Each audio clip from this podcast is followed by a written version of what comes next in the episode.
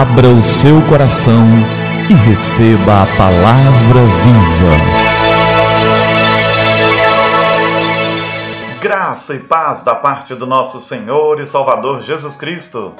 Eu sou o pastor Gilberto e eu quero te entregar a palavra viva. E o nosso tema de hoje é o rei e suas quatro esposas. Era uma vez um rei que tinha quatro esposas. Ele amava a quarta esposa demais e vivia dando-lhe lindos presentes, joias, roupas caras. Ele dava-lhe de tudo e sempre do melhor. Ele também amava a sua terceira esposa e gostava de exibi-la aos reinados vizinhos. Contudo, ele tinha medo de que um dia ela o deixasse por outro rei. Ele também amava sua segunda esposa ela era sua confidente e estava sempre pronta para ele com a amabilidade e paciência. Sempre que o rei tinha que enfrentar um problema, ele confiava nela para atravessar esses tempos de dificuldade. A primeira esposa era uma parceira muito leal e fazia tudo o que estava ao seu alcance para manter o rei muito rico e poderoso. Ele e o reino mas ele não amava a primeira esposa e, apesar dela o amar profundamente, ele mal tomava conhecimento dela. Um dia, o rei caiu doente e percebeu que seu fim estava próximo. Ele pensou em toda a luxúria da sua vida e ponderou: É, agora eu tenho quatro esposas comigo, mas quando eu morrer, com quantas poderei contar? Então ele perguntou à quarta esposa: eu te amei tanto, querida. Te cobri das mais finas roupas e joias. Mostrei o quanto eu te amava, cuidando bem de você. Agora que eu estou morrendo, você é capaz de morrer comigo para não me deixar sozinha? De jeito nenhum, respondeu a quarta esposa, e saiu do quarto sem sequer olhar para trás. A resposta que ela deu cortou o coração do rei como se fosse uma faca afiada. Tristemente, o rei então perguntou para a terceira esposa: Eu também te amei tanto a vida inteira. Agora que eu estou morrendo, você é capaz de morrer comigo para não me deixar sozinho? Não, respondeu a terceira esposa. A vida é boa demais. Quando você morrer, eu vou é casar de novo. O coração do rei sangrou e gelou de tanta dor. Ele perguntou então à segunda esposa: eu sempre recorri a você quando precisei de ajuda, e você sempre esteve ao meu lado. Quando eu morrer, você será capaz de morrer comigo para me fazer companhia? Sinto muito, mas dessa vez eu não posso fazer o que você me pede, respondeu a segunda esposa. O máximo que eu posso fazer é enterrar você.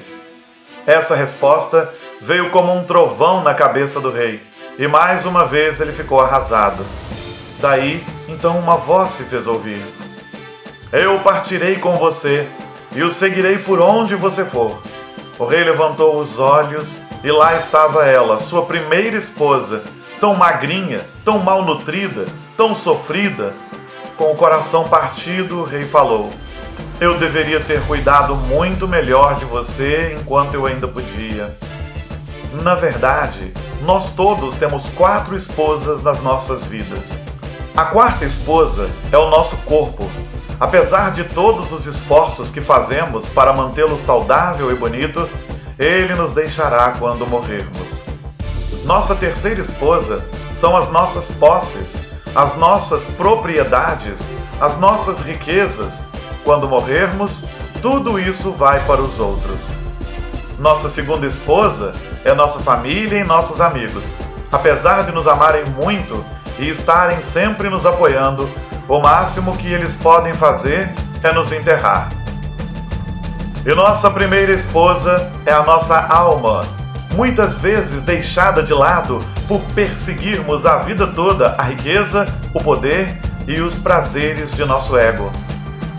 Cuide de sua alma, cuide de sua vida espiritual derrame-se diante de Jesus para ser transformado e ter uma vida futura cheia de gozo na eternidade.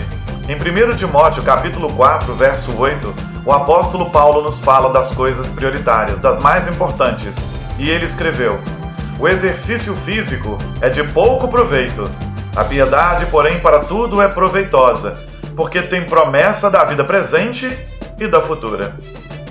Sim, o apóstolo Paulo fala disso, nos mostrando que mais importante é a vida de piedade para nos prepararmos para a eternidade. Ele não descarta o exercício físico, ele diz que há mais proveito na piedade do que no exercício físico. O exercício físico tem sua valia, mas a piedade é infinitamente superior. Ele está dizendo o seguinte: que muitas vezes nos preocupamos com o estético, com o exterior, com o que está fora. E precisamos cuidar da nossa alma, da nossa espiritualidade, da nossa vida com Deus, da nossa vida com o Senhor.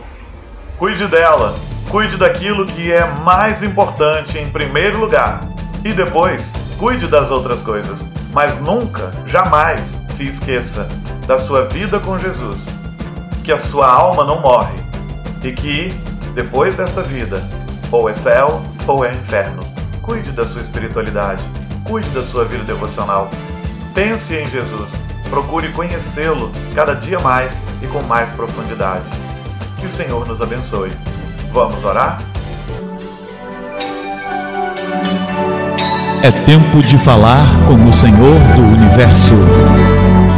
Pai querido, muito obrigado pelo chamado do Senhor para as nossas vidas agora. Muito obrigado por esta palavra.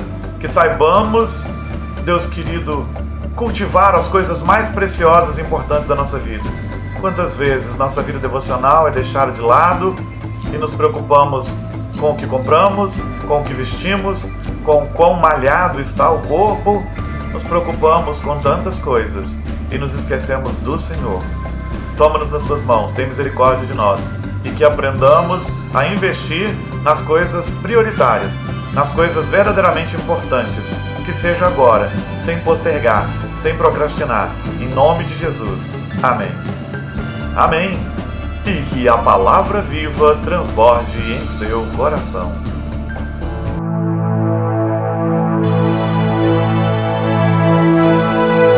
Abra o seu coração e receba a palavra viva.